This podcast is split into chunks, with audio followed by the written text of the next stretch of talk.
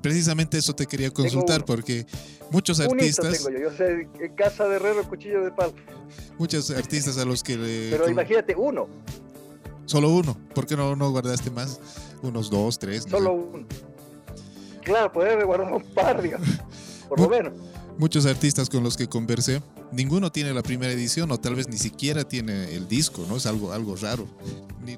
Entonces, precisamente eso te quería consultar, si tú tenías una primera edición, una, una primer, primera copia, ¿no? De la primera tengo, edición. Tengo yo un, del, primer tiraje, tengo una tengo uno de los discos. No sé si los chicos tienen. Walter tiene uno, pero no sé si es del primer, del primer tiraje.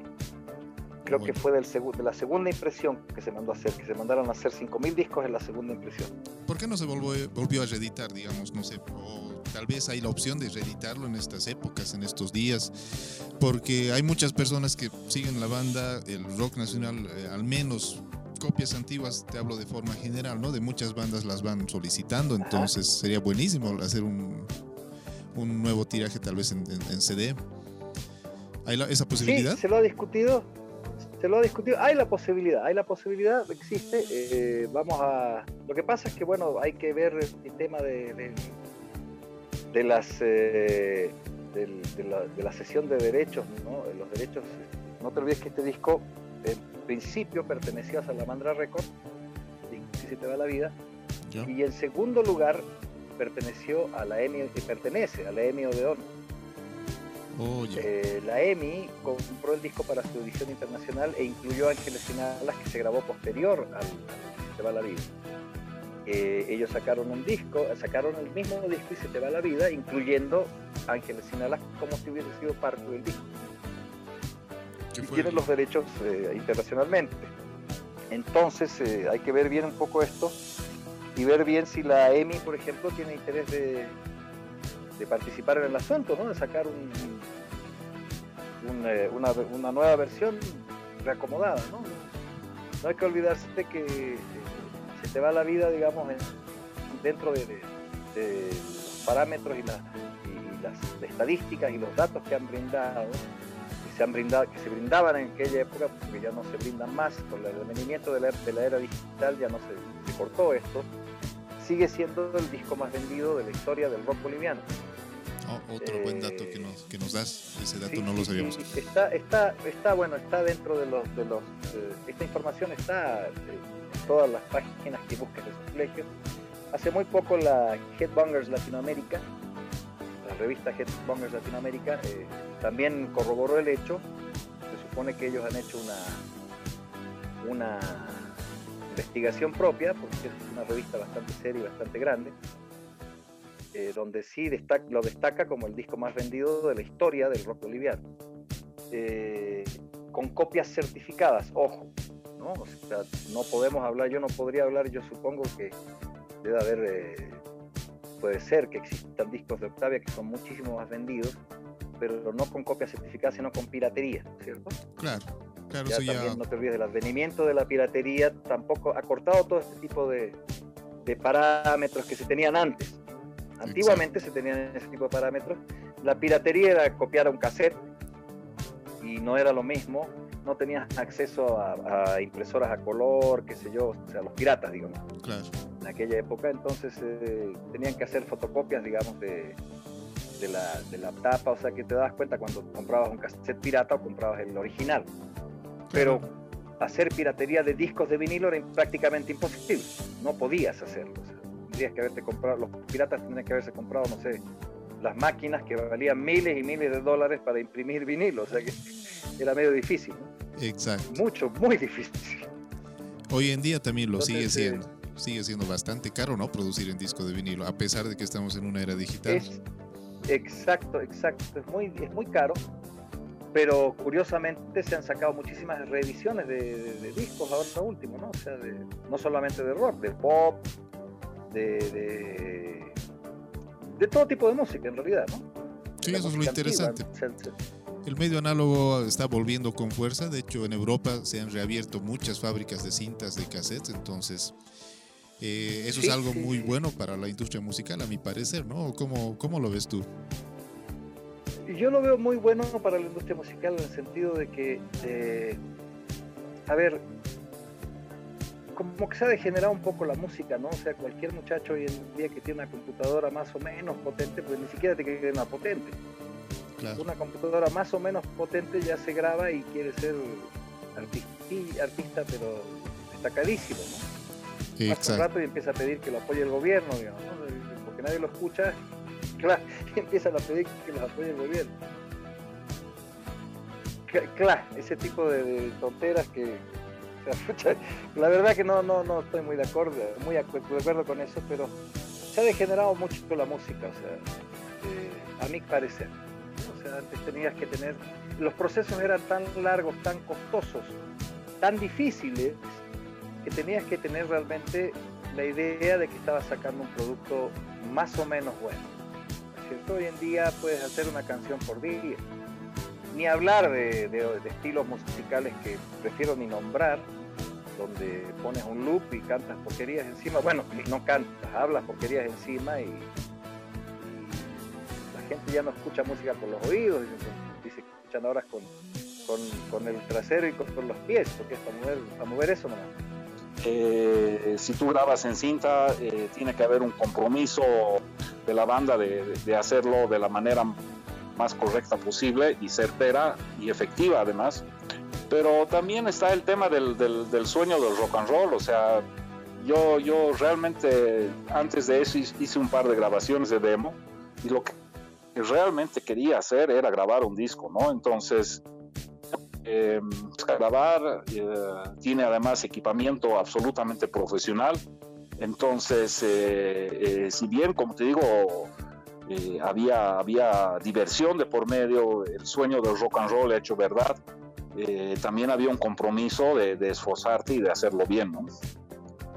Así es, así es. Una de las dificultades que yo tuve, recuerdo, eh, no tenía bajo para grabar.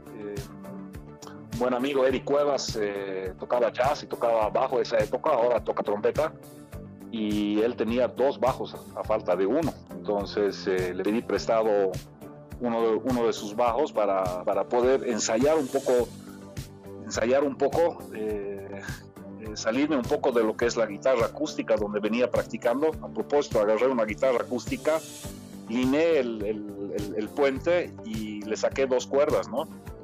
Pero igual el touch no es suficiente, entonces eh, eh, que no solamente me prestó uno, sino me prestó los dos para, para ver y probar en el estudio eh, cuál es que sonaba mejor, que es una de las cosas que se deben hacer ¿no? cuando tú entras a estudio, o sea, tener opciones eh, y colores de sonido, ¿no? Entonces tú llegas al estudio, tienes tu equipo, de repente consigues otro equipo más, eh, una guitarra, otra guitarra, y vas testeando y vas chequeando, vas haciendo sonido y de repente inclusive intercambiando instrumentos entre uno y otro tema de acuerdo al color o, al sonido que estás buscando, ¿no?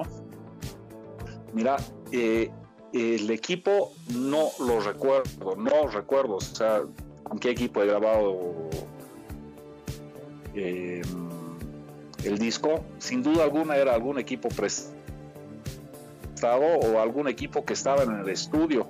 Pensando en, lo profesional que era el estudio, eh, probablemente era un Mark 4 el que tenían ahí como parte del backline uno, uno tienes la, parte técnica, eh, lo que decía, un equipo, un, estudio de orden profesional.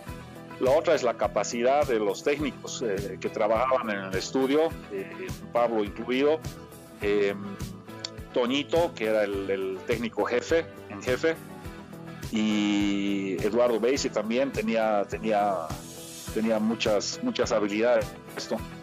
A eso le sumale la dedicación de probar con diferentes uh, equipos, diferentes uh, bajos, qué sé yo, y, indudablemente si le pones cariño a un, trabajo, eh, el resultado es óptimo, ¿no? Eh, tantas veces eh, que se habla, ¿no? De que es el indio y no la flecha, pues yo creo que son ambas cosas. es tanto el, el, el en estudio, eh, como también el equipamiento. El equipamiento, si, si bien no es el todo, sí te ayuda bastante, ¿no? Un buen equipo de grabación. Y la clave en esto es indudablemente el cariño que le pongas al, trabajo y cariño y el esfuerzo que le pongas al trabajo. Bien, ¿no? Precisamente entrevistamos anteriormente a Pablo Yasic. Por cierto, eh, Pablo nos comentaba que en las grabaciones contigo era, era una diversión total. Como una anécdota nos contaba eso, que era, era no era trabajo, era diversión básicamente grabar. Eh, sí, yo, a ver, yo siempre trato de... qué bien, qué bien, qué bien Pablito, gran amigo Pablito. Y además es un hombre muy cómico, muy chistoso. Nosotros la pasábamos bien, la verdad es que eh, siempre se trató de generar eh, ese ambiente, ¿no? El ambiente de, de risa. ¿Por qué? Porque cuando tú estás distensionado, por supuesto, haces todo mejor. Claro. Esa es una verdad absoluta. Más aún siendo de la parte musical, tiene que ser fluido, tiene que haber tranquilidad. Correcto. Eh, no es como estar frente a un jefe, ¿no? Que te muestra la seriedad y de por sí ya te pones tenso, entonces ya, de por sí ya no hay. Te pones tenso y bueno, vas a hacer tu trabajo, obviamente, tenso, ¿no? De manera tensa lo vas a hacer. Claro. Pero de manera distensionada eh, te sale pues mucho mejor. Uy, me acuerdo de Pablito cuando escribía Tiruvirus Festival, Paja Brava Seminar.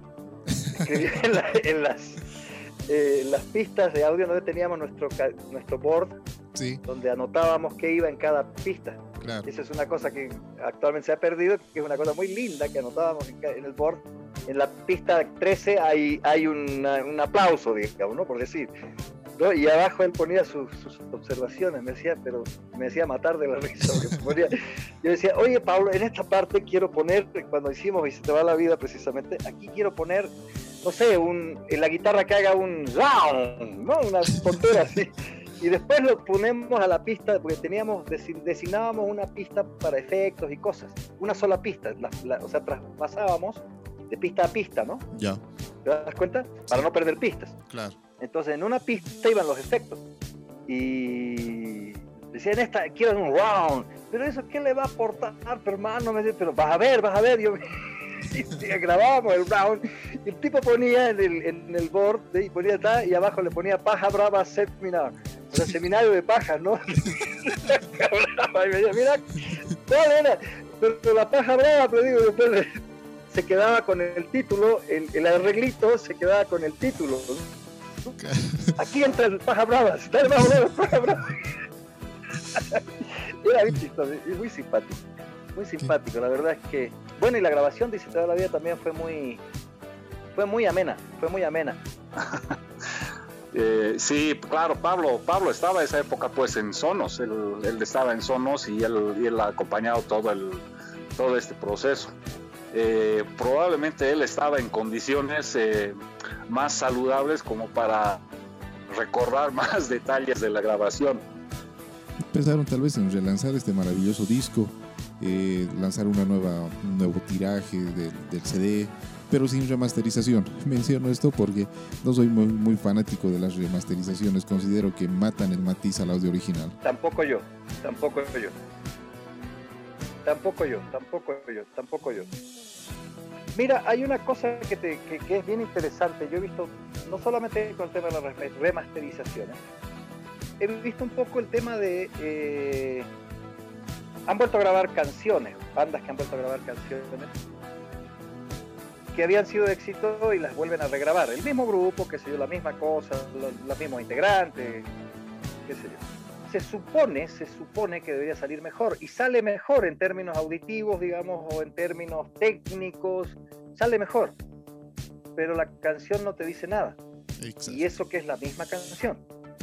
Porque, y esto es algo que le dije, curiosamente le dije a mi hija hace dos o tres días eh, porque ella es músico, es, eh, ella toca saxo del Colegio de Laredo. ¿Ya? Eh, y, y, estábamos conversando de música y qué sé yo, y entonces yo le digo, hija, reproducir el momento, la vivencia, el, el, contexto, eh, hasta cómo te sentías ese día, es imposible. Es absolutamente imposible.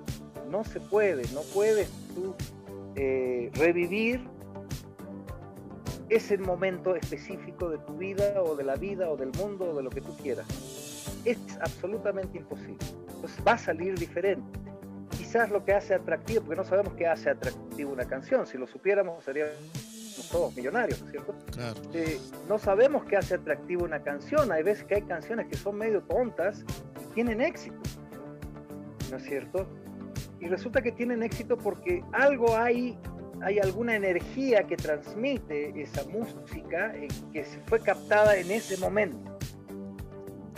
Tú quieres reproducir eso después, tiempo después, es más, si lo quieres reproducir al día siguiente ya no te va a salir lo mismo. Es el feeling, ¿no? va por ahí la cosa. Es claro, es, ese, esa impronta humana, que además, que además los equipos analógicos sabían reproducir muy bien.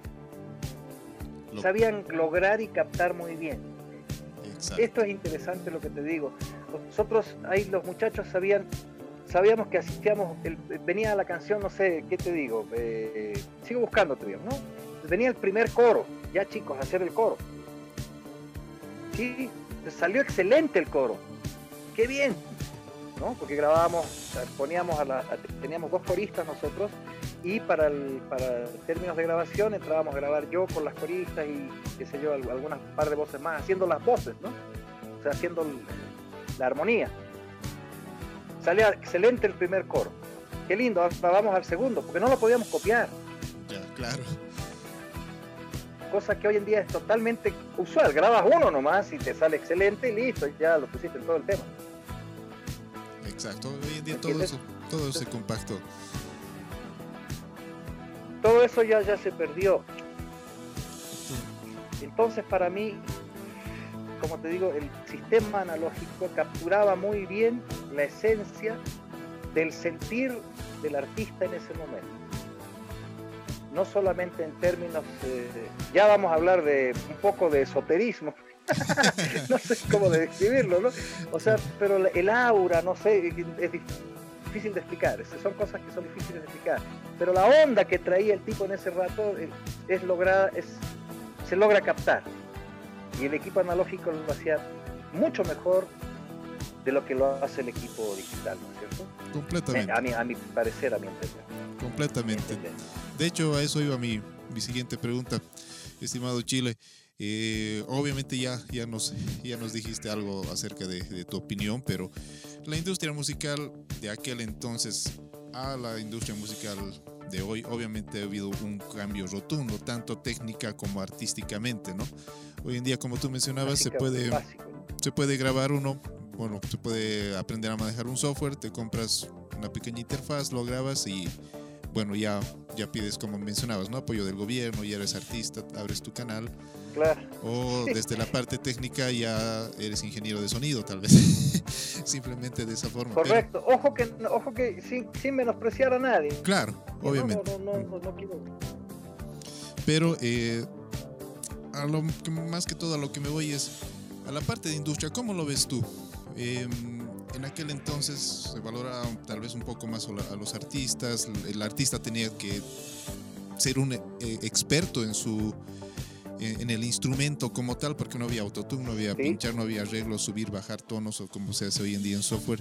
Entonces, eh, desde toda esa, esa parte, tu perspectiva, ¿cómo, ¿cómo notas la situación actual? De, tanto a nivel mundial como en nuestro país mala, mala, obviamente, o sea, mira, es tan, es tan notoria el, es tan notorio el cambio que eh, hay grupos de rock eh, bolivianos modernos que son muy muy buenos, excelentes. Hay gente que se lo ha tomado muy en serio. Pero esto yo lo veo más en el ámbito del rock, porque el rockero tiende siempre a ser eh, muy perfeccionista, tiende a ser más preciosista, ¿cierto? Entonces, y entre nosotros, o sea, entre los rockeros somos bien criticones, o sea, si un tipo toca mal, toca mal y se lo decimos en la cara y no nos interesa, Entonces es muy difícil, digamos, que, que aparezcan grupos de rock que, donde la gente no sabe en realidad tocar o, interpretar. Bien difícil, eh, se necesita destreza porque la música misma te pide destreza. Entonces, eh, excluyendo un poco al rock, si tú te vas, por ejemplo, a la corriente, digamos, de música más grande que tenga Bolivia, que debe ser el folclore, ¿no es cierto? Date cuenta lo difícil que es encontrar grupos de folclore de calidad hoy en día. Modernos, ¿no? te hablo modelo 2019, modelo 2020, digamos. Es muy difícil. Eh, porque he escuchado, yo soy amante, digamos, de, siempre me interesa lo que pasa con, la música, con los estudios, con los músicos, tengo muchísimas amistades, por supuesto que he ido eh, adquiriendo a través de los años, pero es bien difícil eh, encontrar, por ejemplo, un grupo de folclore de calidad en esta época. Si tú encuentras uno, usualmente es de músicos viejos, que se han formado para hacer otro grupo. Pero de jóvenes, por ejemplo, no. ¿No es cierto? Eh, y eso es porque... ¿Ah? Eh, te decía, la tecnología como que la facilidad que da la tecnología también influyó en todo esto, ¿no? A no capacitarse mucho. en el instrumento, basarse mucho en el arreglo digital, tal vez. Oye, los sonidistas, a ver, los sonidistas son los músicos hoy en día. De hecho, sí. A mí me causa gracia, una gracia, pero tremenda, ¿no? O sea, yo he trabajado mucho tiempo en estudio, he grabado discos, eh, muchísimos discos, de, no sé, de los Carcas, he grabado, eh, he grabado de proyección, eh, entre los que te digo de folclore, ¿no? he, estado, he sido ingeniero de sonido de esos discos, he masterizado, he mezclado, masterizado, qué sé yo, por supuesto, todos esos discos. Y la calidad de los músicos era impresionante. Impresionante. Y, eh, espectacular. Era, era, ponerle un micrófono y listo, entre y toque. ¿No es cierto? Pero obviamente de lo que más me estaba preocupando yo en aquella época, estoy hablando de 20 años atrás, quizás, sí, 20 años atrás, por lo menos. La calidad era, pero, o sea, yo no estaba preocupado si el tipo interpretaba bien, estaba preocupado del audio. Lo que me permitía a mí, inclusive el audio bueno que tenía, porque era un excelente intérprete, me permitía a mí mejorarlo todavía. Ahondar en detalles de audio. No sé si me dejo entender un poquito, ¿no? Claro, claro. o sea, te pondré el micrófono más lejos, estoy captando mucho ponte una zampoña, estoy captando mucho el viento, el golpe, eh, lo, cambiaré el ángulo, eh, ¿me entiendes? Ese tipo de cosas. Claro, claro que sí. Hoy en día no, el, ingeniero de sonido está pendiente de si el tipo toca bien o no. Si toca mal, está viendo cómo poder arreglarlo. Exacto. Y eso es algo pero tristísimo para la industria, para la música en sí, en general. claro, salen personajes en el ámbito del sonido que hay grupos que no, yo quiero grabar con este, con este, con este. ¿Por qué quieren grabar con ese? Porque le arregla la voz. es, así. Y eso es lo más chistoso que, he visto en mi vida, ¿no? O sea, se supone que la tarea de, de, verificar tu interpretación, de verificar tu, la calidad de lo que estás haciendo como intérprete, la, tiene que llevar es un productor. En Bolivia la figura del productor no se conocía mucho en aquella época, pero usualmente era, era uno de los miembros del grupo, o dos de los miembros del grupo, los que se ocupaban de producir el disco. Y los ingenieros de audio se decían, hey, ese está sonando mal. conectabas la guitarra, a ver, no, tu, tu guitarra suena mal, suena mal ahí, suena feo, tienes que arreglarla ahí.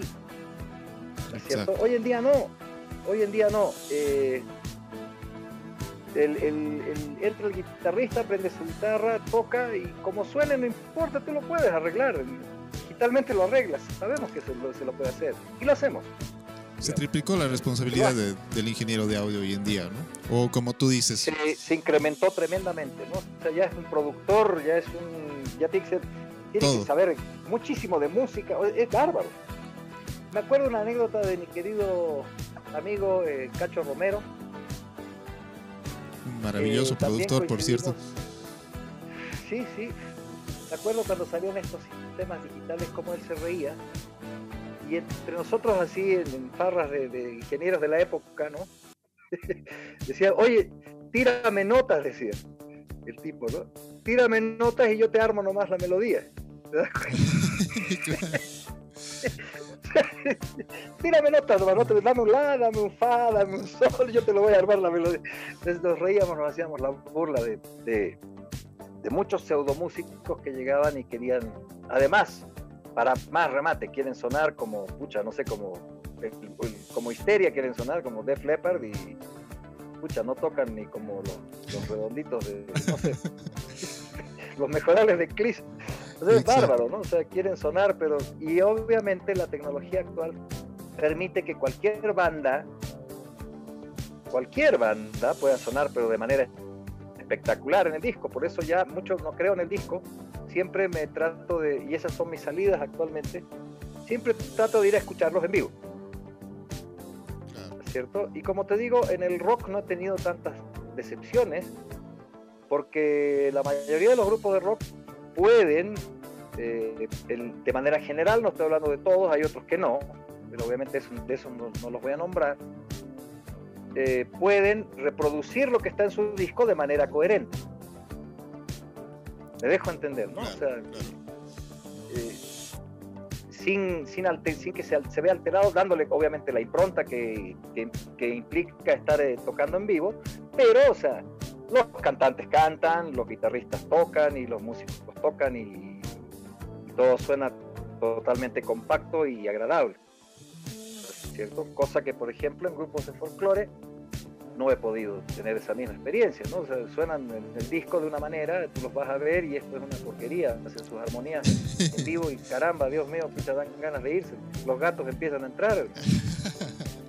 Claro, de hecho, incluso en estudio es, notorio los arreglos, ¿no? la exageración en autotune, la sobremodulación digital. Entonces, es notorio. Lo que, lo que más quitó, creo, el software eh, a las grabaciones anteriores es la humanidad. Suena tan perfecto que la parte humana ya se, se perdió por completo.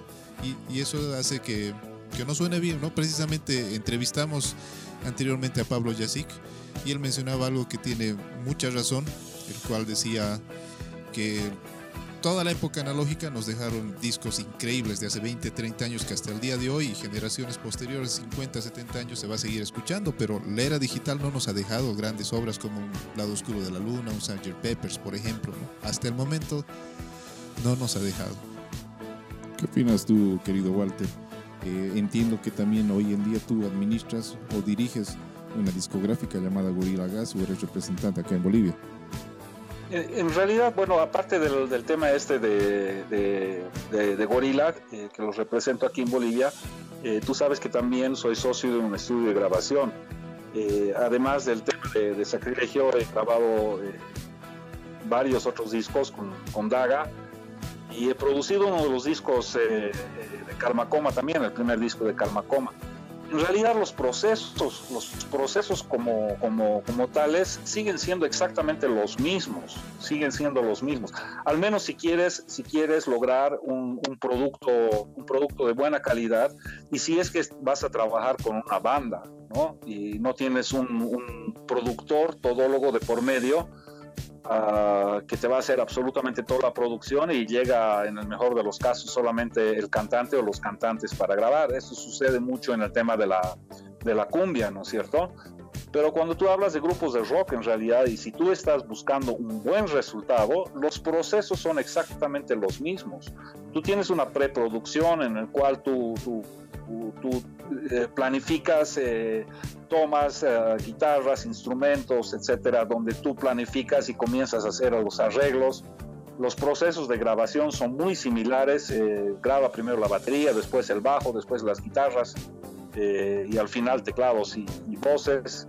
La limpieza de pistas, qué sé yo, eh, y a la, posteriormente la masterización. Los procesos son exactamente los mismos. De repente se ha añadido un nuevo proceso en, en toda la cadena de producción, que es el engineering, ¿no es cierto? Que es como una premasterización eh, track por track antes de que entres al proceso de, de, mezcla en sí, ¿no es cierto? Después, eh, la, tecnología, el avance de la tecnología, eh, eh, lo que ha permitido es explorar de repente, eh, no explorar, sino ir a los límites de, ciertas frecuencias. Y, indudablemente si tú trabajas con una computadora, si tú fijas el material en una computadora ahora y no en cinta como antes, los procesos de limpieza de tracks, de, engineering, de, preparación del material, eh, te facilita, te facilita el trabajo. Eh, pero los procesos son exactamente los mismos, ¿no? Técnicamente, claro, aparte del trabajo del software y demás, eh, pero tú crees que musicalmente se, ganó con esto de la, de tecnología, es decir, la facilidad de grabar en software, eh, de producir ya hoy en casa, o tú crees que llegó a ser un arma de doble filo? Eh, es un arma de doble filo, definitivamente es un arma de doble filo. Yo creo que el, avance tecnológico lo debemos, ver como una ayuda, una herramienta de ayuda a los procesos de trabajo.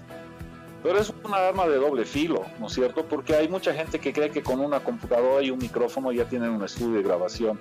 Y los resultados son esos, son exactamente esos. Tú escuchas trabajos en los diferentes géneros eh, musicales y todos suenan, todos suenan igual. No hay diferencia. Eh, hablando de sonido, ¿no es cierto? Hablando de sonido. Eh, todos suenan igual. O sea, tienes, tienes de, de, 100 bandas de cualquier género, tienes 80 que suenan absolutamente una igual a la otra. ¿Y por qué? Porque usan los mismos procesos, ¿no es cierto? Se ha perdido mucho, mucho el, el, ir al estudio, el buscar instrumentos, el grabar las cosas, buscar tu propio sonido, ¿no? Eh, eh, yo creo que es una de las claves, eh, lo hablamos a un principio cuando me hablabas como, como bajista, cuáles son mis influencias creo que una de las claves es de que cada músico debe tener su sonido, debe trabajar en su sonido, en su estilo. Si, si, si resulta de que yo como bajista, eh, eh, no sé, invierto en equipo, invierto en guitarras, invierto en, en, un sinfín de cosas y después resulta de que entro al estudio y me piden que grabe por línea porque el sonido me lo van a montar igualito al de no sé quién, eh, pierdo absolutamente toda la identidad, ¿no es cierto? Entonces, esa sí es una de las cosas, los dobles filos, ¿no? Eh, han facilitado mucho los procesos, el avance tecnológico, pero han uniformado mucho el producto, ¿no? Entonces, el, el, estudio al que, en el que yo grabo, que es Vértigo, es un estudio híbrido. Nos aprovechamos de la tecnología, pero sí se graba en vivo, o sea, se graba, o sea, tienes que ir a tocar para, para, grabar. Y lo que se busca es el sonido de cada, de cada músico, ¿no? respetar el sonido. No hay tal, este es mi estilo, yo trabajo bajo estos uh, parámetros, que sé yo, y, te, me ajustas. No, se respeta el sonido de cada músico. Eh, una de las cosas que, digamos, técnicas también que te podría comentar de ese disco es el tema de los teclados tuvimos el acceso a muchísimos teclados, que en aquella época era muy importante porque los sonidos no se definían vía online, ¿no es cierto? O sea, Eso les quiero hacer recuerdo. Tenías que tener el teclado, el sintetizador, si no, no había otra forma. ¿Cuántos teclados se utilizó? Eh, mira, Chichina tenía, el estudio tenía un DX7, ¿ya? Chichina tenía un DX7 IFD. Tenía, eh, que era otra versión del X7, del DX7, que tenía más efectos puedes escuchar en el intro, por ejemplo, de, ¿Quién te ayudará? Hay efectos de, vientos y cosas, eso te lo generaba el DX7 IFD. Eh, teníamos eh, Matrix 6, un Overheim Matrix 6, teclado espectacular en términos de audio, porque la síntesis no es, no es digital. La síntesis de ese teclado es analógico digital. O sea, sintetiza analógicamente y luego lo vuelve digital. ¿Me dejo entender? Por lo tanto, solo tienes seis notas de polifonía. Por eso se llama seis. O sea, tocas seis notas, tocas la séptima y ya no suena. Qué interesante. ¿Te das cuenta, no? Sí, sí, sí, Overheim Matrix 6. Había otro que era el Overheim Matrix 12, donde juntaron dos, hicieron, la Overheim hizo una cosa bien chistosa, juntó dos seis para que tengan una polifonía de 12, que es el que usa eh, Eddie Van Halen en el Jump. ¿Es el mismo teclado? Ese sonido, es el mismo teclado. Pam, pam, pam, ¿no ves? Sí, sí, claro. Ese es un Overheim Matrix 12. Porque en el video sale y yo lo vi, de un Matrix 12. Y nosotros teníamos el 6, que tenía exactamente los mismos sonidos, ¿sí? Pero la diferencia era la polifonía, solamente la polifonía, o sea, solamente podían sonar 6 notas. Y entonces eh, usamos el mismo sonido que se llamaba polyphone en el, tema escapa. Cuando entra el tema escapa, el sonido de Jump es el mismo, claro que está ecualizado de manera diferente. Tiene otra profundidad también, ¿no? Tiene otra profundidad o tiene otro timbre, ¿no? O sea, se le cambió un poco el timbre, pero ya con ecualización, utilizando los Alesis, los MEQ24. Qué interesante. ¿Te das cuenta? Lo pasamos el teclado por ahí porque y le dimos otra profundidad porque ese sonido es espectacular, es uno de los mejores sonidos que hayan hecho la, gente que hace sonidos para sintetizadores en la historia del planeta, creo yo. Ese y el piano, el, piano de Chicago, Chicago, Chicago piano, un piano bien moderno, bien acampanado, bien bonito. Bueno, usamos el, el, como te decía, los dos Yamahas, ¿no? El DX7 y el DX7 2IFTD usamos el, un Roland D5, usamos un Overheim Matrix 6, un Kawai K4, un Korg DS8 y el Korg DS, DS88 que era el piano, que no sé si es DS88 o DS80, no sé, no me acuerdo, la verdad que te digo, ¿no? Ya. O sea, te estoy hablando de seis teclados diferentes, seis sintetizadores diferentes. Wow, todos eh, se utilizaron en todas las eh, canciones. Y además, ¿Perdón? No creo que todos se hayan utilizado en todas las canciones, seguro fue uno. Ah, no, no, no, no, no, en todas las canciones, o sea, en diferentes, en diferentes partes. y la joya del pastel que teníamos ahí era un Proteus, un, un eh, este era un periférico del estudio, ahí está ese otro, te dije que tenían algunos teclados, ¿no? Sí. Tenían un Proteus, en Sonos había un, un periférico que era un Proteus espectacular, el EMU, Proteus Emu, ay, no me acuerdo el número, pero era un sintetizador de, de rack, ¿no? Tú lo conectabas vía MIDI a tu, a tu teclado. Había un Casio CZ1, que eh, un Casio CZ0, perdón, que era un teclado que teníamos que no tenía sonidos, era un teclado simplemente para reproducir lo que tú tenías en, el, en los eh, ¿cómo se llaman? Los, periféricos, ¿no? O sea, los teclados de rack. El CZ0 no tenía, había el teclado CZ1 Casio, que era muy famoso en la, en la época, y el CZ0 que no tenía sonidos. Teníamos un CZ0, había un CZ0 en el estudio. Eh, y ese Proteus, el, emulator, era el EMU, debes conocer el, no tanto como Proteus, sino como una E-MU. Has debido haber alguna vez algún equipo de, de esas características. Ya, sí, también la Proteus era de la EMU, el Proteus era, era el, modelo del, teclado, ¿no? Después era un Proteus en M, no sé qué, pero no me acuerdo, pero era una maravilla, una fantasía. Tenía unos strings, te darás cuenta que los, eh, los ensambles de orquesta que hay en Si te va la vida son bastante lindos, bien cálidos, bien... Eh, o sea, los violines, ¿verdad? Sí, camas de violín que va por encima. ¿Ah? Suenan muy bien. Esos eran producidos, claro, esos eran producidos por el EMO. Tenía hasta la capacidad de este teclado de escucha, parecía una orquesta. Y obviamente en el disco se escucha mucho menos de lo que tú escuchabas cuando tú ponías ahí en el estudio a todo volumen. Una, eh, eh, parecía una orquesta, parecía que estabas en el medio de un, teatro con una orquesta, una cosa espectacular. Tenía reverbo propio, este EMO, este Proteus tiene reverbo propio, se generaba su propio reverbo para cada sonido era espectacular el... O sea, se, utilizaron muy, muy buenos teclados para todo el ensamble. Excelentes teclados y como verás que eh, la variedad, digamos, eh, la variedad, el color, la variedad en el color de los, de los teclados en este disco y se te va la vida es muy, muy simpática y muy disímil entre tema y tema. Sí, es bastante notorio el, el cambio. O sea, inclusive, claro, los pianos que se, que, se usan en, Sin tu amor, por ejemplo, son totalmente diferentes a los pianos que se utilizaron en Rostro en el Cielo, o los pianos que se usaron en Se te va la vida.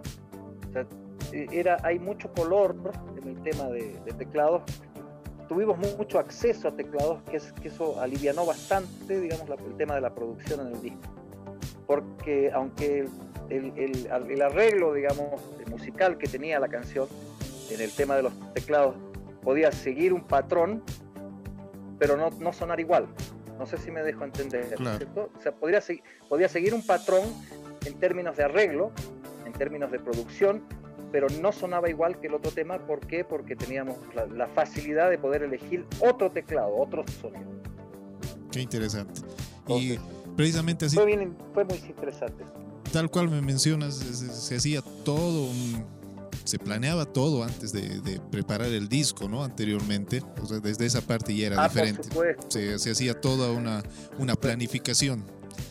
Entonces, eso también hacía que los discos sean mucho más trabajados, toda la estructura musical, técnica, o sea, todo completamente diferente, ¿no? A diferencia de, de lo que se trabaja hoy en día. Desde ahora. Claro. Imagínate que nosotros teníamos hasta restricciones de tiempo, ¿no? Claro, en estudio, me imagino, porque... Eh, no, no, no, no, no, no, no en el estudio, gracias a Dios, no, tuvimos libertad amplia total, porque eh, gracias, a, gracias a Eduardo, Eduardo vio que el disco iba a ser, él tenía mucha fe, nosotros como, como por supuesto, como todo artista, teníamos nuestro escepticismo, porque tú tienes siempre optimismo y un, grado de escepticismo de que no le va a gustar a nadie esta porquería, ¿cierto?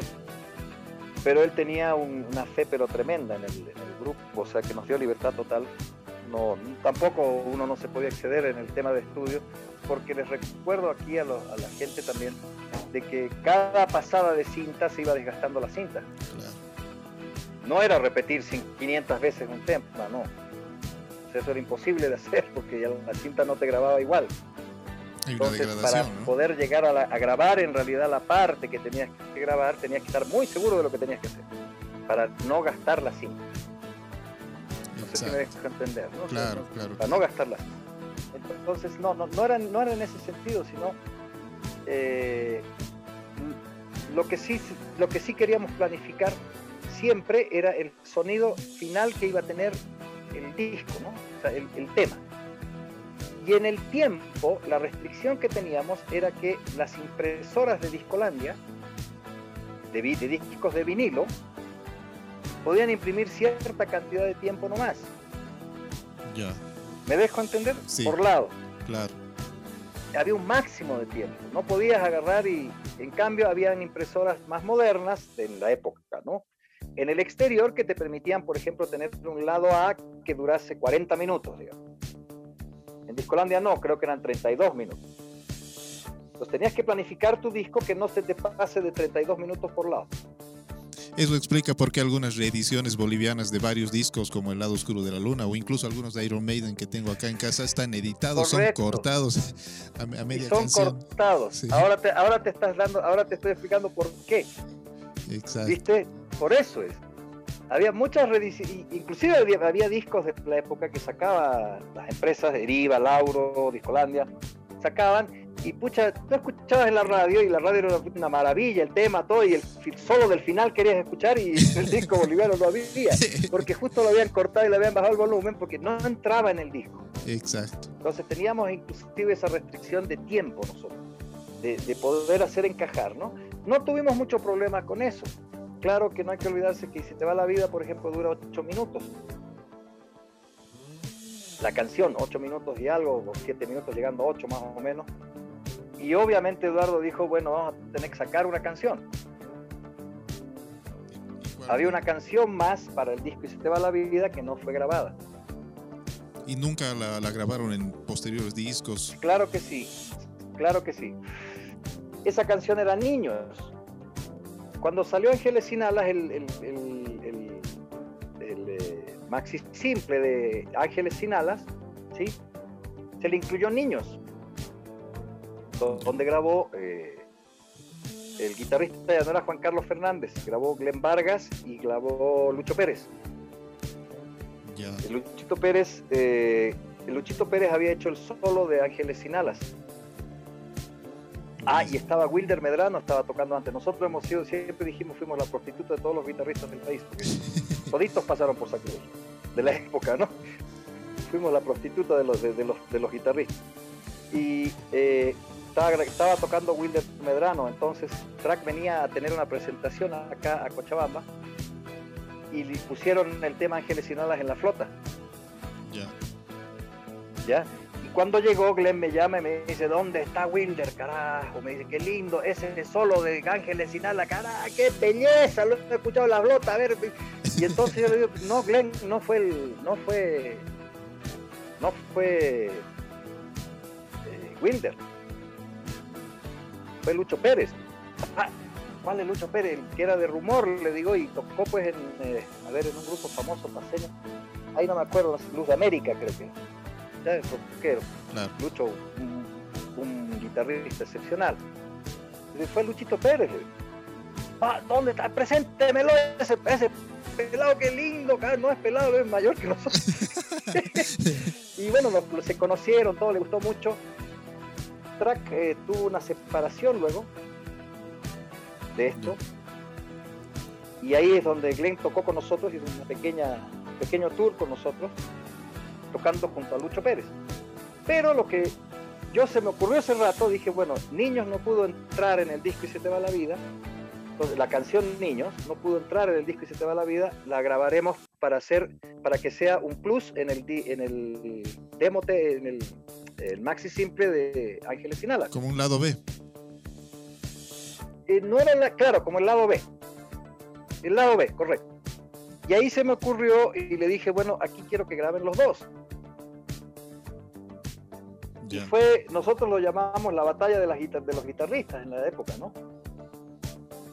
Si bien esta versión de niños no tuvo mucho, mucha repercusión, porque obviamente era el lado B del ni más ni menos que el más grande hit de Sacrilegio, eh, si tú tomas el tiempo de escucharlo, eh, existe el solo, el solo es impresionante, es largo, lo dejamos largo a propósito, ¿no? O sea, no, queríamos, no estábamos, eh, digamos, no hicimos la, no grabamos la canción para complacer a la gente, digamos, ¿no?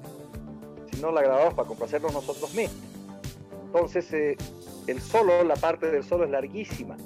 Y entra primero Lucho y sale con una nota que se junta en armonía con Glenn y Glenn hace otro solo extraordinario y el solo de, solo de esa canción, solo de guitarra, conjunto de ambos guitarristas, me parece a mí en lo personal una obra de arte, es una cosa realmente extraordinaria porque ambos como que obviamente son amigos y obviamente se conocieron y tocaban juntos, tocaban juntos, tocamos juntos en aquella época. Eh, pero obviamente pues había rivalidad, ¿no es cierto? Claro.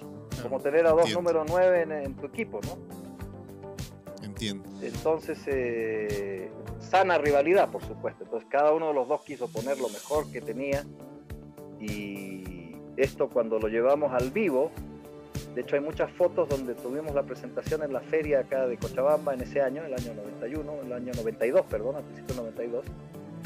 Eh, están, en el, están en el escenario los dos, ambos tocaban lado a lado, ¿no?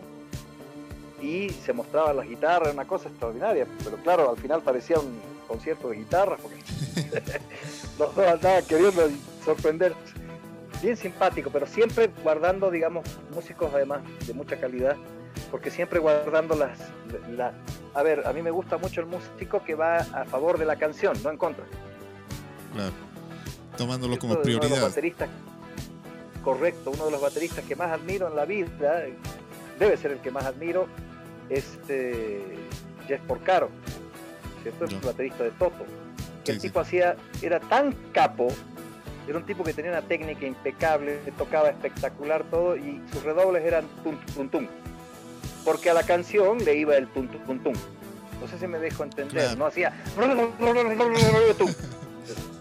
porque él quería mostrarse, no, hacía tum tum tum porque y es más, hay muchas canciones de la, de la base rítmica de Toto, yo admirador total de, de Toto además, eh, la base rítmica de Toto, la interpretación de Jeff Porcaro arregla la canción.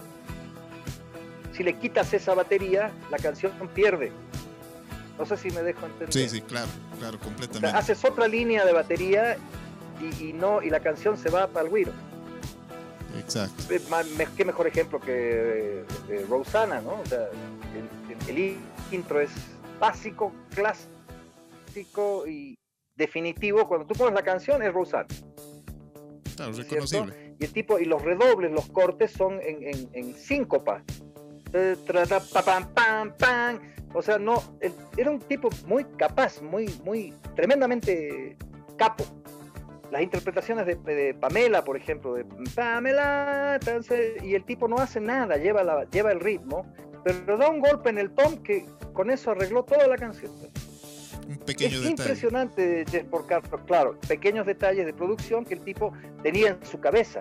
Entonces, él no estaba tocando para, para sa- autosatisfacerse y decir, pucha, miren qué capo que soy. Estaba tocando para arreglar la canción. Entonces, ese tipo de músicos, por ejemplo, son los que más admiro yo, porque considero son los más los más capos, ¿no? Que puedas tener en una banda. Exacto, toda, tienes toda, toda la razón, eh, estimado Chile. Eh, bueno, para finalizar eh, esta entrevista, muy agradecido nuevamente por, por tu tiempo. Eh, muchas personas, estudiantes, bueno, seguidores del, del mundo del audio, eh, escuchan nuestra radio. En base a tu experiencia, bueno, varios discos que grabaste, incluyendo el Y se te va la vida, que nos, nos eh, pareció excelentes datos técnicos que, que nos pasaste. Eh, ¿Qué consejo podrías, podrías dar a la nueva generación, a la nueva olada de, de sonidistas, tanto en estudio, en vivo, bueno, todas las personas que se encargarán del futuro del, del audio en Bolivia? ¿Qué consejo podrías, podrías eh, dejarles, Chile? A ver, no sé, yo creo que el audio en Bolivia actualmente está en un nivel muy alto.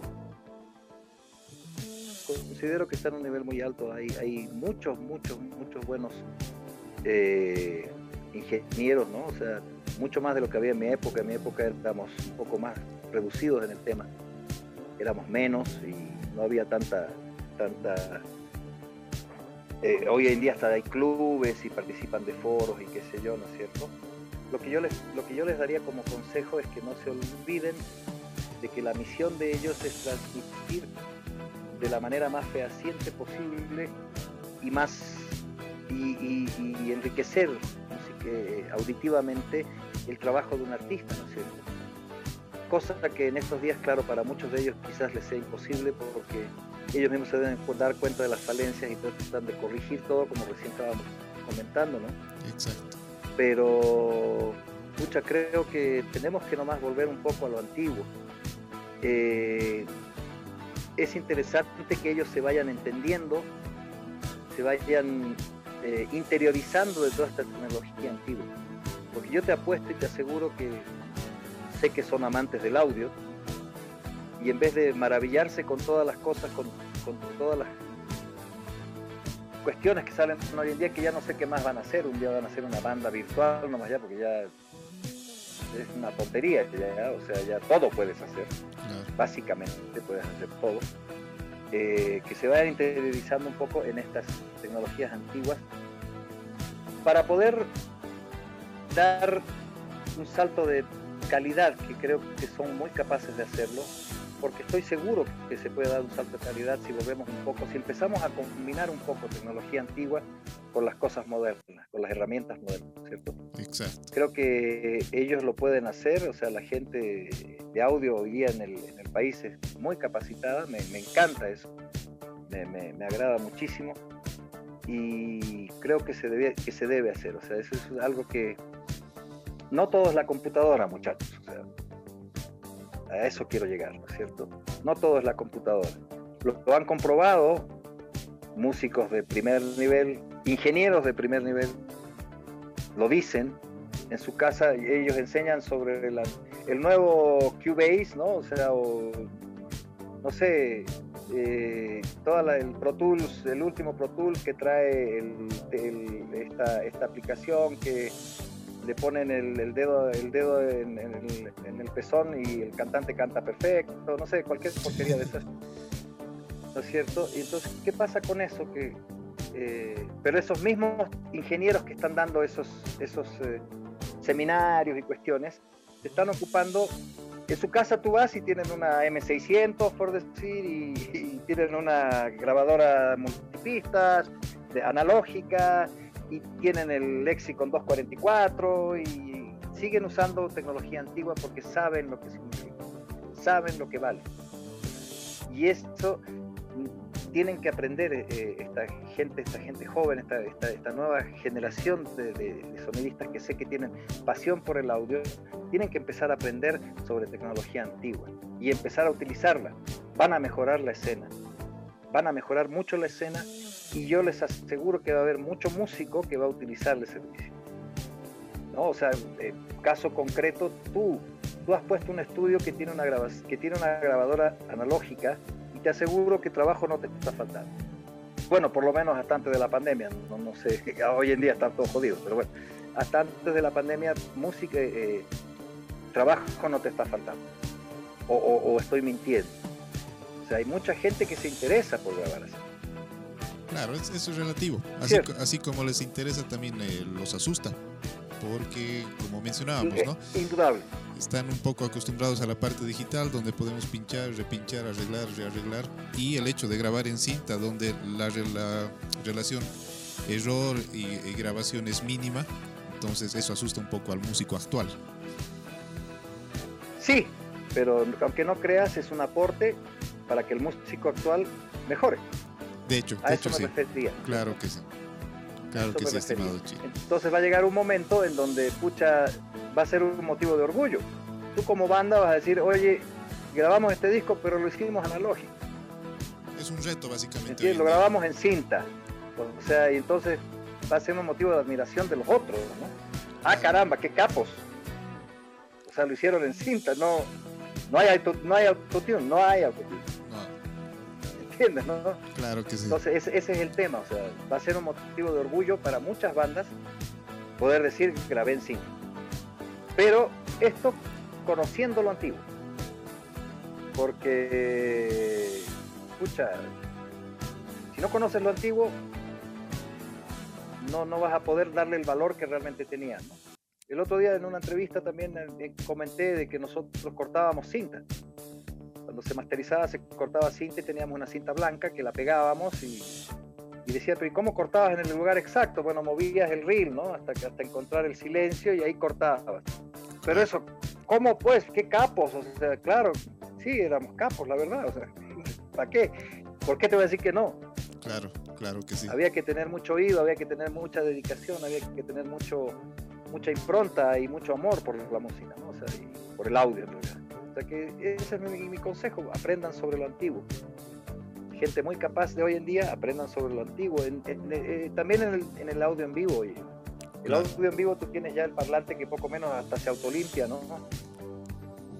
Hoy en día el parlante te genera ruido rosa, ruido blanco, ya no genera nada, está, está cortado, ya no tienes que cortarlo. Antes poníamos micrófonos, eh, teníamos sensores, cortábamos en el, en el crossover ya están cortados, ya suenan solos. Exacto. ¿No es cierto? Entonces a mí, claro, llega un ingeniero hoy en día a una presentación en vivo con su laptop eh, o con su tablet o con su celular últimamente. Ya listo, empieza a arreglar toda la cuestión, pero el parlante ya está sonando bien. Exacto. Antiguamente nosotros llegábamos a festivales y había que hacer corte. El corte había que hacerlo de nuevo porque los parlantes estaban desbalanceados, había cancelación de fases, eh, los, habían poderes que no funcionaban en el, rango que tenían que funcionar, hacíamos mediciones para ver cuánto era el delay, para poner torres de, torres de avanzada, ¿no? de torres más allá, que sé yo, es un desastre. O sea, no un desastre, era lo que había que hacer. Ese tipo de cosas ya no veo que haga nadie. Hoy día vas, armas el equipo y ya suena. Era ingeniería. Está, está autoportado, está autopotenciado, está auto todo. ¿Cierto? Entonces, se lanza un tono y automáticamente se, se restablece, se autoconfigura, se autocalibra todo. correcto, correcto. Entonces, ah, le ha dado, en el tema de vivo le ha dado mucha dinámica al asunto, ¿no? Pero es bueno aprender también cosas antiguas para instruirse como ingeniero. Creo yo, eso es lo que les diría a los chicos hoy en día sin comprender la, tecnología antigua difícilmente se podría comprender lo actual, porque también lo actual está basado en toda esa tecnología, ¿no? Está basado, claro, lo que han hecho es pues como soslayar, digamos, todo el trabajo humano y te lo entregan todo de chito, ¿no? Pero básicamente hace lo mismo o los parlantes, o los sistemas, ¿no? Claro. Hoy en día. Todo eso está basado en eso. Bueno, estimado Chile, muchísimas gracias por tu tiempo.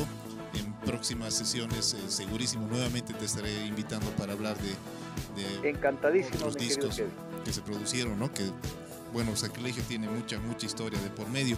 De hecho, el material como este y Se te va la vida, aunque creo que ya no, ya no hay stock, pero hubo un disco como lo fue Grandes Sacrilegios, donde es un compilado, todavía se lo puede adquirir en, tal vez en algún no, medio. te cuento que... O el stock está agotado de todo lo que es eh, Sacrilegio. Está agotado, todo, todo lo que es Sacrilegio, digamos, en términos de de material físico está agotado, ¿no? O sea, lo que lo único que puedo hacer es invitarlos a que escuchen eh, las redes, eh, eh, las plataformas de audio, ¿no? O sea, está, está, editado, está puesto en la mayoría de las plataformas de audio, obviamente la más famosa es Spotify, Deezer y qué sé yo, inclusive en plataformas chinas, en plataformas rusas, está, están los discos, o sea, no hay ningún problema es lo único que podría hacer, ¿no? O sea, para descargas, por ejemplo, hay algunas que hemos puesto en el, hay algunos links que han puesto, creo, en la página de Sacrilegio en, Facebook, pero no podría estar tan certero sobre el tema. Eh, y, pero el tema físico no. Se venden, alguna vez eh, se ha vendido, he visto que ponen a la venta eh, estas tiendas de vinilos antiguos, ¿no? Alguna vez ponen un disco de sacrilegio, un cassette de sacrilegio. Sí, primeras ediciones y, con un buen precio, por cierto, bastante costosas, como lo merecen. Bastante elevado, sí, sí, sí, sí, sí, bastante elevado. Por eso he pensado vender mi disco yo.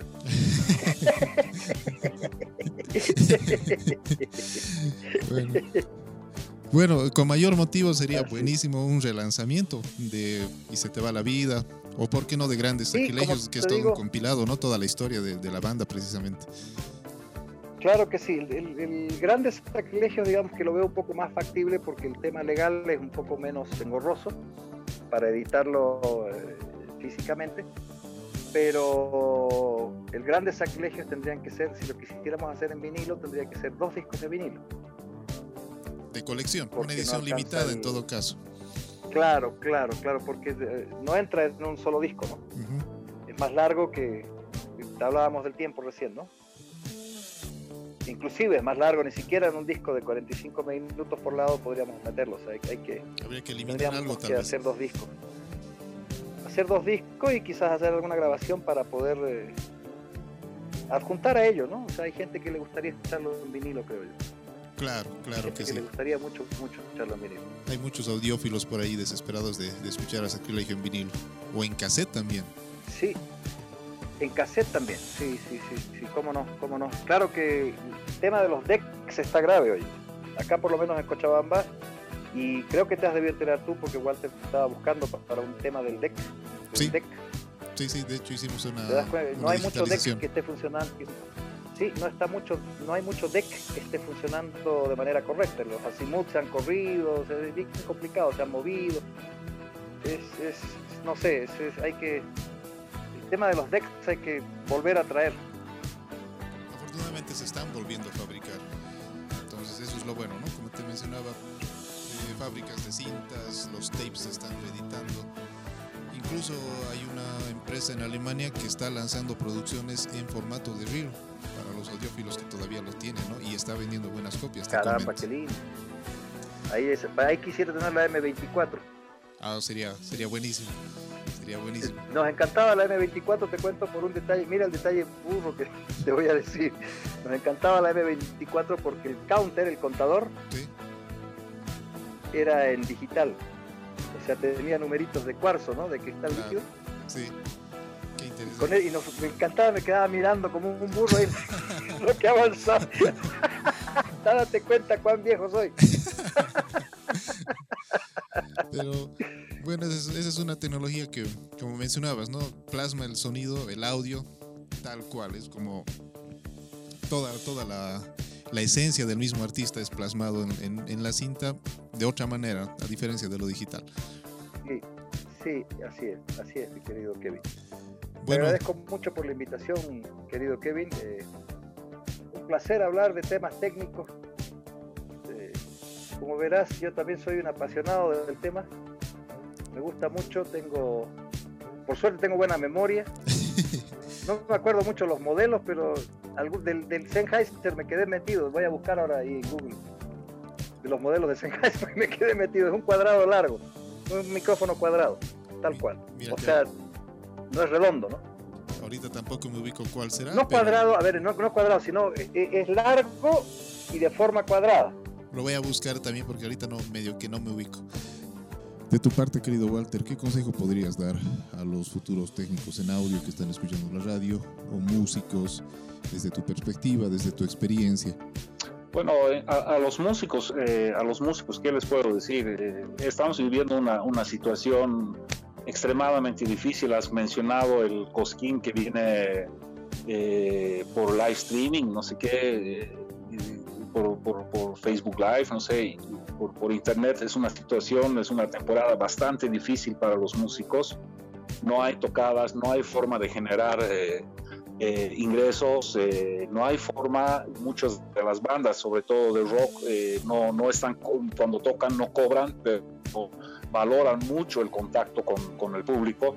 Esta cosa, eh, eh, estamos privados en este momento de, esta cosa. Sin embargo, lo que les puedo decir es que no se desanimen, eh, que aprovechen este tiempo para generar material nuevo, para trabajar, para componer y, de manera tal de que no sé cuándo puedan, pueda, volver a, los escenarios, por un lado. Por otro lado, a cada uno de los músicos, eh, eh, eh, lo que yo les puedo aconsejar es que busquen su propia identidad, que sean ellos mismos con yo que se los a identificar por el sonido, por lo que tocan, y, a los técnicos, pues tú sabes, hermano querido, en, igual para los músicos, nunca se deja de aprender, nunca se deja de aprender. Entonces es importante la capacitación permanente de todos y, bueno, encarar los trabajos que, hay. A veces eh, sabemos que son, llegan a ser un poco tediosos, pero una de las claves para llegar a buen puerto es encarar los trabajos con cariño. Muchas gracias, estimado Walter. Chile también, las puertas del estudio están abiertas cuando quieran pasar por acá. Muchas gracias, querido Kevin. Tenemos algunos equipos que, que utilizamos, ¿no? También todavía masterizamos en DAT. El micrófono principal es un DX77 RCA, que es un micrófono de cinta, entonces utilizamos bastante equipo lindo. vintage, ¿no? Como el nombre del estudio precisamente. Vintage Studios. Qué vintage. Exacto. Así tal cual. Muy bien, sí, sí. Bueno, querido Chile, muchísimas gracias por, por tu tiempo y estaremos en una próxima sesión hablando ya de, otro disco de, Sacrilegio o, por qué no, de, de, otro disco en el cual tú participaste íntegramente como técnico e ingeniero de grabación. Claro que sí, yo te, yo te voy a dar, por ejemplo, bueno, a ver, eh, podríamos hablar de, hay un disco de los Carcas que me gustó mucho, eh, que se llama, eh, ay, pucha, no me acuerdo. Bueno, te voy a pasar el dato por, por, por WhatsApp. Es, que yo grabé con los Carcas, por ejemplo, grabé cuatro discos. Oh, ese dato no, sabía. Y sí, hay uno que es de de cuatro estamos en tu puerta y los cuatro te queremos. Hay amorosa palomita. ese disco lo grabé yo pues, Hay, hay uno de coplas carnavaleras, hay varios, hay municipales, pero hay uno de los discos que es un disco oficial de los Carcas, donde también participo con una composición con Elmer Hermosa, una saya. Buenísimo. Eh, es algo de la rosa de la vida, no sé qué, la vida, la vida de la Bueno, ahí sí ya no me olvidé, pero bueno, en fin, ahí podemos conversar sobre el tema de, esos discos también, ¿no? Y de proyección también, un par de discos que tuvieron mucho éxito. De Yuri Ortuño, qué sé yo, he grabado varias, bastante discos de música nacional, ¿no? Buenísimo. Así que podemos discutirlas. Ahí también te puedo contar que teníamos de periféricos y de consolas y que grabamos, seis discos se hicieron en Terranova. Claro, claro que sí, te estaremos convocando en, otra sesión para hablar de todos estos discos y de tu trabajo como técnico ¿no? de, grabación, como ingeniero en audio. Ok, mi querido Kevin, muchísimas gracias por la invitación, un saludo a toda la linda gente y ojalá haya sido, eh, la descripción haya sido bastante buena de lo que pudimos hacer con el disco y se te va la vida. Claro, claro que sí, quedó muy claro toda la parte técnica y todos esos detalles, querido Chile. Muchas gracias, A ti también, querido Walter, muchas gracias por tu predisposición, por tu tiempo y de esta forma haber recordado, haber hecho una retrospectiva de lo que fue este maravilloso disco y también gracias por los consejos que dejaste a todos nuestros radioescuchas. Hermano querido, te agradezco mucho por la, por la entrevista. Eh, es muy importante, absoluta, absolutamente todo lo que podamos hacer para mantener viva la llama de la, música es, extremadamente importante. Lo que estás haciendo, tu iniciativa con la radio, con, el programa, es importante para el qué hacer de la música, tanto tanto de un lado como de otro lado de la mesa de, de grabación. Y pues eh, un abrazo para todos y a tus órdenes para lo que necesites. Muchísimas, muchísimas gracias a ambos. Y bueno, de esta forma recordábamos todo el proceso de producción, de grabación, muy buenos detalles técnicos que nos dio nuestro querido amigo Chile de lo que fue el disco Y se te va la vida. En una próxima sesión estaremos con un nuevo retroceso de otro maravilloso disco que fue producido acá en Bolivia, continuando con los especiales de este mes patrio, eh, mes de agosto, acá en nuestro país. La ciencia del sonido en tus oídos. Vintage Radio.